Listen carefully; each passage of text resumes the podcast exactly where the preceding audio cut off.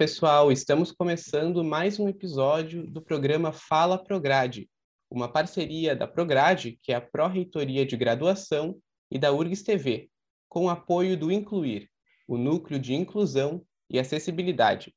Eu sou o repórter Tainan Schroeder, um homem branco, de cabelo e olhos castanhos e vestindo uma camiseta preta. Um dos principais objetivos desse programa é conversar sobre questões de interesse dos estudantes de graduação da universidade. E ao longo deste semestre, vamos sempre ter um estudante aqui conosco para debater, para trocar ideias, para aprendermos juntos. Hoje estão aqui com nós o Marcos Vesolovski e a Viviane Bellini, que teve um problema técnico e infelizmente não está aparecendo na tela nesse momento. A Viviane é curso Direito e o Marcos é egresso desse mesmo curso e uma liderança Caingang. Eles dois estão aqui para falar conosco sobre os estudantes indígenas na universidade. Para conversar sobre esse assunto conosco, temos também como convidadas a Bárbara Rosa e a Fernanda Nogueira, que são servidoras da CAF, a Coordenadoria de Acompanhamento do Programa de Ações Afirmativas da URGS. E para nos apoiar com a tradução em Libras, nós contamos com as intérpretes Angela Russo e Celeste Ritt, que fazem parte do Incluir. Mas antes de começarmos a nossa conversa, nós vamos ouvir o professor Leandro Reiser. Ele é vice-pró-reitor de graduação e vai falar um pouquinho sobre a importância desse tema que estamos tratando aqui. Bom dia, professor Leandro. Bom dia, olá a todos e a todas. É uma grande alegria que estejamos hoje recebendo nossos estudantes indígenas aqui no Fala Prograde, também as colegas Bárbara e Fernanda, é, da CAF. Então, é uma oportunidade ímpar para que possamos falar desta, é, deste importante programa que nós temos na universidade, das ações afirmativas, e também aqui os colegas poderão é, nos contar não é, é, trazer novidades também de trabalhos e iniciativas que estão sendo desenvolvidas. Muito obrigado, professor Leandro. E agora nós vamos ouvir a Viviane Bellini, que vai responder quais são as expectativas das comunidades indígenas e coletivos dos estudantes indígenas em relação à URGS.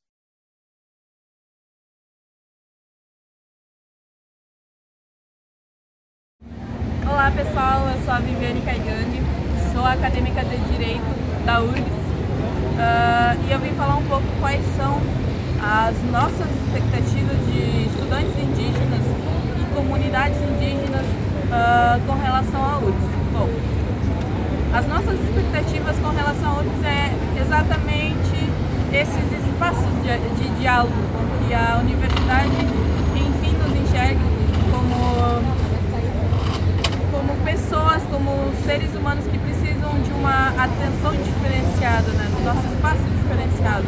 Uh, assim, uh, a, a, nossa principal expectativa é que a URGS em si uh, concretize uma demanda já antiga nossa, que é a nossa Casa do Estudante Indígena, que é essencial para a nossa permanência sobrevivência na UFS, como estudantes indígenas, como pessoas, uh, como mães. Então, uh, a nossa expectativa é que a URGS os reitores, os coordenadores de uh, o coordenador de ações afirmativas, o reitor possa uh, estar dialogando com a gente. Uh, enfim, abrir um espaço para a gente poder dialogar sobre as nossas questões. Muito obrigado, Viviane. Marcos, como você vê as expectativas das comunidades e coletivos dos estudantes indígenas em relação à universidade? Bom, primeiramente cumprimentar todos a todos, professor Leandro, Fernanda, Bárbara, Ângela, né, uh, e os demais é, a expectativa nossa, enquanto estudantes indígenas, enquanto povos indígenas, é, foi de ocupar esse espaço na a partir do momento que a gente entendeu que se faz necessário né, e relevante e importante para nossas comunidades termos indígenas profissionais e nas mais variadas áreas, uh, ingressando nesses espaços, obtendo seus diplomas, suas formações e podendo dar um suporte e assistência às nossas comunidades. Né? Esse foi o a percepção das nossas lideranças há muitos anos atrás e enfim, a partir da realidade da nossa comunidade, que é de extrema vulnerabilidade até hoje, pelo histórico processo do, de formação do Estado brasileiro de violações de, de direito, de negação de direito à vida aos povos indígenas, esse foi um dos fatores que motivou as nossas lideranças mais velhos e mais velhas a fazer esse processo de luta para que a gente estivesse ingressando na universidade. E esse processo foi conquistado com muita luta, muitos deles não viram a materialização dessa conquista do nosso ingresso, a obtenção do diploma, e a expectativa deles é a mesma que a nossa, enquanto estudantes acadêmicos indígenas, que é, de fato, dar continuidade a essa luta e poder, mesmo com as dificuldades, as barreiras que são impostas a nós, a gente poder obter esse diploma. Então, a expectativa é, de fato, que a gente tenha futuramente uma, uma diversidade de profissionais indígenas, podendo atuar, né, dando esse suporte, ajuda e trabalhando nas comunidades indígenas, que foi o grande objetivo dessa luta e a finalidade de nós enquanto acadêmicos. E a gente tem na universidade como um, né, como uma parceira, como uma instituição que possa dar esse suporte a nós enquanto estudantes, que possa estar nos recebendo e dando uh, esse, né, fazendo essa troca de conhecimentos. Uh, assim como a gente veio buscar conhecimento, a gente também traz conosco conhecimento a gente quer que a universidade seja receptiva e aberta a isso também, né? Então, acho que é uma troca, é um, um, é uma troca de saberes e conhecimento nesse sentido. Então, Uh, eu acho que essa é a nossa, a nossa expectativa enquanto universidade, que ela possa ser parceira e aliada dos povos indígenas nesse processo de, de transformação social que as nossas comunidades tanto precisam também hoje, né? seja na área do direito, da saúde, da educação ou qualquer outra área. Né? Então, uh, o espaço que a gente entende adequado e, e mais uh, e tem uma finalidade e objetivo de fazer essa transformação e ajuda as nossas comunidades é a universidade e a URGS é uma delas também nesse processo, como sendo uma das primeiras na região sul a receber estudantes indígenas e implementar alguns dos programas que são que são enfim referência para outros também, né?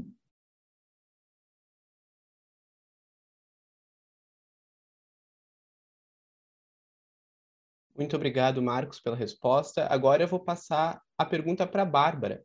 Bárbara, como funciona o ingresso indígena na universidade e como essa presença está aqui na universidade depois de 14 anos de política de ações afirmativas? Bom dia, Tainan. Bom dia a todas que nos assistem, todos e todas. Primeiro, professor Leandro, muito obrigada pela, pelo convite. A gente fica muito contente de participar do programa como Tainá me apresentou, sou Bárbara Rosa, sou pedagoga, acompanho a equipe CAF, sou uma mulher branca, já tenho 55 anos, tenho cabelos e olhos castanhos, uso ele preso nesse momento, né? Então, Tainá, depois de 14 anos de ingresso, o panorama que a que a gente tem em relação, porque assim, são 14 anos de uma política de ingresso, né? de uma política institucional. Nosso placar é esse. Nós temos 78 estudantes de graduação com, vínculos, com vinculativo. Desses 78, 75 estudantes ingressaram pelo processo seletivo específico para o ingresso de estudantes indígenas. Os outros três estudantes, que a gente uh, tem referência, entraram pelas outras uh, modalidades de ingresso, pelo acesso universal e também via SISU, né, pelos PPI, uh, ah, pela modalidade de cotas, né? E a gente tem feito um esforço enorme de aproximar esses estudantes, né? Para que eles venham uh, compor um grande coletivo junto conosco e participar de todo o movimento que acontece. Além desses 78 estudantes de graduação, a gente vai ter sete mestrandos e seis doutorandos. Esses são vínculos ativos, que estão ainda envolvidos com a URGS. Né? Marcos, ele é um dos 17 uh, ah, formados que a URGS tem nesses 14 anos, né? E a gente tem ainda 12 mestres e um doutor, o Bruno Ferreira, que foi o primeiro doutor formado pela URGS, né, na Faculdade de Educação. E, e o que, que é importante ressaltar? Como é que acontece o processo seletivo? Desde o início, ele acontece em conjunto com as lideranças uh, indígenas do Rio Grande do Sul. A URGS faz uma grande assembleia, convida essas lideranças e eles escolhem 10 cursos vaga ano que é um, um, movimento que a gente vem tentando aumentar. O professor Leandro tem nos ajudado nessa ampliação do número de vagas, mas até agora são 10 vagas ano. E eles escolhem, a partir das demandas das comunidades, os 10 cursos que vão ter vagas disponíveis no PSI. É uma prova bastante uh, simplificada, né? os estudantes geralmente uh, fazem a prova em Porto, tem duas oportunidades de realizar a prova em localidade, em Porto Alegre, na região de Passo Fundo. Qual foi nosso grande desafio na pandemia? Organizar uma Assembleia Geral com as lideranças indígenas totalmente virtual e fazer provas e inscrições online. Foi um processo seletivo inédito, a gente fez, é, em conjunto com vários parceiros na URGS, né? e deu muito certo. Hoje, achei interessante que aquilo que era, foi um desafio, hoje a gente vê como um grande, uma grande conquista, porque aproximou essas lideranças da URGS, porque rapidamente a gente faz como um programa como aqui. A gente uh, tem um link, chama as lideranças, eles participam, a nossa comunicação ficou bem mais é, rápida, né? Então, nós conversamos sobre vários assuntos e o que, que a gente tem visto? Que as pautas dos, dos coletivos e dos estudantes indígenas e das lideranças têm acelerado, têm fluído, porque a reunião acontece mais, de forma mais ligeira. Né? Então, assim, é, a gente tem muitas expectativas enquanto CAF, né, enquanto órgão de gestão, junto com os parceiros Prograde e PRAE, para ampliar esse número de vagas, para fazer com que mais estudantes indígenas estejam conosco na universidade. Hoje nós temos 10 etnias, uh, uh, estudantes de 10 etnias que compõem esses 78 estudantes. Né? É um número que a gente também quer ampliar, porque a gente entende que uh, é um modo de ser indígena no Rio Grande do Sul, no norte do país, no nordeste do país, e quanto mais eles estiverem conosco, mais a universidade fica enriquecida, aprende, né? E se ampliam os debates a coisa fica ainda mais interessante, né? Eu acho que o placar é esse, acho que é mais ou menos assim que funciona, né? E são muitos desafios para que aumente o número de ingressos, mas a gente tem tocado né? E, o, e é importante frisar que Marcos é um egresso da URGS que continua fazendo parte desse coletivo, hoje como uma representação dos coletivos e de lideranças indígenas. Então, esse diálogo ele vem crescendo e, e a gente tem percebido que os estudantes uh, uh, graduam, se diplomam e permanecem conosco, fortalecendo né, as pautas indígenas dentro da universidade.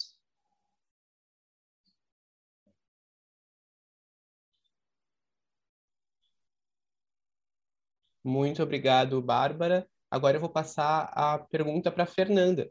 Fernanda, em relação às políticas de permanência, quais são as principais ações que estão sendo realizadas nesse momento, e em especial nesse momento de ensino remoto emergencial que a gente está vivendo, né? E quais são as ações que ainda serão realizadas durante esse ano de 2022? Bom dia a todos e a todas, os nossos colegas presentes, Marcos, Viviane? A gente agradece muito por, né, por estarem com a gente aqui nesse, nesse momento, aos colegas. Então, eu sou uma mulher branca, né? Eu tenho cabelos longos, castanhos claros, estou vestindo uma, uma blusa verde. Tá? Eu sou pedagoga, doutora em educação, também atuo na coordenadoria de acompanhamento do programa de ações afirmativas, né? E servidora, então, da universidade. Bem, uh, em relação, né, começando assim um pouco falando do ensino remoto emergencial, né, dessa situação de pandemia em relação aos povos indígenas, aos estudantes indígenas que estão uh, vinculados à URGS, né, está sendo um grande desafio para nós, na verdade, né, e para os estudantes principalmente, esse manter esse vínculo nas disciplinas que eles desejam uh, cursar, né, e nos cursos, porque nós temos diversos desafios em relação à conectividade, né? E as populações indígenas, então, né, essa realidade é uma realidade bem diversa no sentido das localidades, de onde chegam os sinais, né? Então, a exigência de estar né, nas disciplinas síncronas, ou mesmo uh, desenvolvendo os trabalhos, tudo, né? Em relação às modalidades assíncronas, é um grande desafio, né? E esses desafios, então, vêm nos, nos interpelando muitas uh, necessidades, e a gente vem, então, junto com as comunidades e estudantes, pensando algumas ações, né? Uma ação que é importante, assim, que no semestre passado nós desenvolvemos ela, e pretendemos aprofundar agora no semestre atual são a, a, implementação, a implementação das salas de estudo, que nós chamamos assim, que foi um projeto que envolveu sete comunidades aqui no Rio Grande do Sul, com a doação de 90 computadores a essas comunidades, né, para composição, então, de salas de estudo, uh, nas comunidades, principalmente para atendimento dos nossos estudantes indígenas que estão na universidade. Né? Essas comunidades elas foram escolhidas uh, conjuntamente, né, num diálogo com, com os coletivos de estudantes indígenas na URGS e também com elas, com as suas lideranças, buscando abranger um maior, buscando atender, né, maior número de estudantes que estão matriculados na universidade. Então, esse projeto nós uh, firmamos ele com o Parque, Parque Tecnológico Zenit da URGS, né, que foi um parceiríssimo, assim, que recebeu as doações do, do Ministério das Comunicações, e a gente pôde fazer, então, essas doações nas comunidades, né, e o que a gente pretende, além desse acesso, a, a, dessas possibilidades de acesso, né, que as salas ainda estão em implementação, é um aprofundamento no sentido de comunicação entre a universidade e as comunidades, inclusive para pensar e, e, poder auxiliar em projetos né, uh, na educação escolar indígena, no ensino fundamental. Né? Então, esse é um sonho ainda que a gente está desenhando e trabalhando com os estudantes e, e com as lideranças. Né? Outro projeto bastante importante que se aprofundou durante agora o ensino remoto emergencial é o MONIND, que significa monitoria indígena, né? O programa de monitorias indígenas na URGS, ele já data de 14 anos, ele iniciou mesmo com a própria política de ações afirmativas, né? E é um programa que visa uh, possibilitar um apoio, né, pedagógico e, e atento nos cursos que os estudantes indígenas ingressam. Então, quando ingressa um estudante indígena, ele acessa esse programa solicitando um monitor, que é um colega dele, né? Uh, um professor orientador, que é o professor ou técnico administrativo, que também né, hoje atua nessa orientação, em parceria com a comissão de graduação, a Congrade daquele curso que ele está ingressando. Né? Então, essa rede, ela visa um acompanhamento próximo ao estudante indígena no sentido né, de acolher ele, de receber, de, de poder fazer uma, uma interlocução entre a realidade da universidade, que é uma realidade urbana, é uma realidade que tem os seus códigos né, muito específicos e que as comunidades estudantes indígenas né, vêm se aproximando de uma forma inédita, né, infelizmente, né, durante todos esses séculos que a gente teve aí de colonização, as comunidades estiveram excluídas né, da educação superior. Então, são muitos desafios no sentido né, de estabelecer um diálogo, de compreensão, de entendimento, inclusive da universidade se repensar, né? Porque, como o Marcos disse, né, a ideia não é que, que aconteça uma adaptação dos estudantes na, na estrutura acadêmica, né? Mas que essa estrutura também possa compreender os seus processos de violência históricos com os povos, né, enquanto sociedade, enquanto uma instituição que é dessa sociedade, né, e repensar processos, inclusive de ensino-aprendizagem, de acolhimento, né, e então o Munind ele pretende criar uma rede com os 16 cursos de graduação que nós temos hoje ativos matriculados estudantes indígenas, né? E hoje nós contamos nessa rede do Monind mais ou menos com 150 pessoas vinculadas entre estudantes indígenas, monitores, professores, técnicos e congrades. Né? Então, uma grande rede de acompanhamento. E agora no ensino remoto emergencial a gente percebeu que precisava aprofundar muito mais esse trabalho, né? Não só estar disponíveis, mas ir até os cursos, ir até os estudantes de uma forma muito mais proativa, né? Então a gente, o Monind foi lançado no semestre passado e esse programa ele acontece mensalmente com ações de capacitação que nós oferecemos para toda a comunidade da URGS, em especial para o programa de monitorias, né? via EDURGS também, Escola de Desenvolvimento de Servidores, e nós recebemos público externo, outras instituições, e principalmente as comunidades indígenas e os estudantes indígenas. Né? Então, é um, um espaço hoje pedagógico, né, que a gente se encontra para formação, tanto teórica quanto prática. Né? Então, a gente pretende cada vez mais aprofundar esse programa em 2002, 2022, desculpa, uh, em relação a estar mais presente nos cursos, né? Nós hoje fazemos ações amplas uh, com a intenção de, de promover também uma interdisciplinariedade entre as áreas, né, entre os cursos, mas o nosso próximo passo é estar mais conectados no interior dos cursos, né, entender como está acontecendo esse acompanhamento, está cada vez mais próximos com essa parceria toda né, que nós temos de 150 pessoas. Bem, e, e em relação a 2022, né, aprofundar então essas ações, a gente vem dialogando muito sobre o avanço e a ampliação do acesso indígena através dos programas especiais, né, com os nossos parceiros, Prograde, Praia, os cursos também. Um, a questão de que o Marcos traz assim desse, dessa troca de saberes, né? É uma é, um, é uma frente de trabalho e discussão que a gente vem pensando como mobilizar, que é pensar cada vez mais nas mudanças curriculares ao encontro da educação das relações étnico-raciais, né? Que se refere à Lei 10.639, que é uma lei de 2003, e ela uh, impõe assim para todas as instituições de educação superior em todos os níveis, inclusive a educação superior, que esteja presente nos currículos de formação disciplinas que, que valorizem os saberes, as epistemologias, os conhecimentos dos povos indígenas e negros, né? Então a gente sabe que tem que avançar muito nesse sentido, né? E pensar estratégias, tudo. E, e, então, mais ou menos são essas nossas metas, assim, né? E a gente, eu acho que para sublinhar, assim, o nosso trabalho todo ele é pautado em, em, relação às expectativas das comunidades e dos estudantes dentro da universidade, né? Fazer essa escuta, né? Compreender essa, através dessa escuta quais são as, as possibilidades que a gente tem e também criar essas possibilidades dentro da universidade para que realmente a presença indígena ela não seja só uma uma presença através de um, uma política de inclusão, mas que ela seja valorizada, reconhecida, né, e que ela nos ensine também com as suas, com seus aprendizados aí que são milenares, né? Então que a gente também vai a esse encontro de valorização. Acho que seria mais ou menos isso, tem não?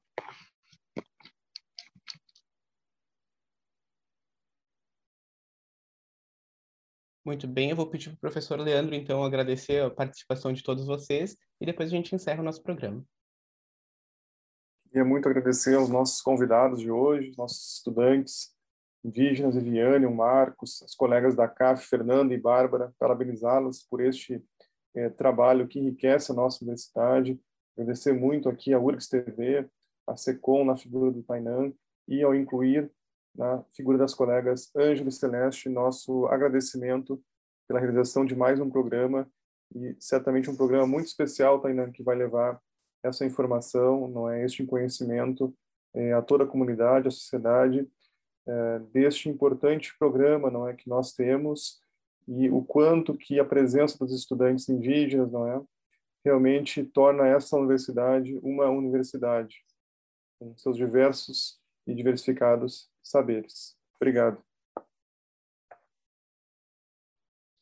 Obrigado, professor Leandro. E depois dessa nossa conversa, então, sobre os estudantes indígenas, a gente encerra o nosso Fala Prograde de hoje. Agradecemos a participação da Viviane Bellini, do Marcos Vesolovski, também das convidadas Fernanda Nogueira e Bárbara da Rosa, e das nossas intérpretes Celeste Rich e Ângela Russo. Reforçamos que o nosso programa é pensado a partir das questões trazidas de interesse dos estudantes. Então, vocês podem contribuir mandando perguntas, dúvidas, sugestões de pautas para o Instagram, que é prograde_urgs. Obrigado pela companhia de hoje e até o nosso próximo Fala Prograde.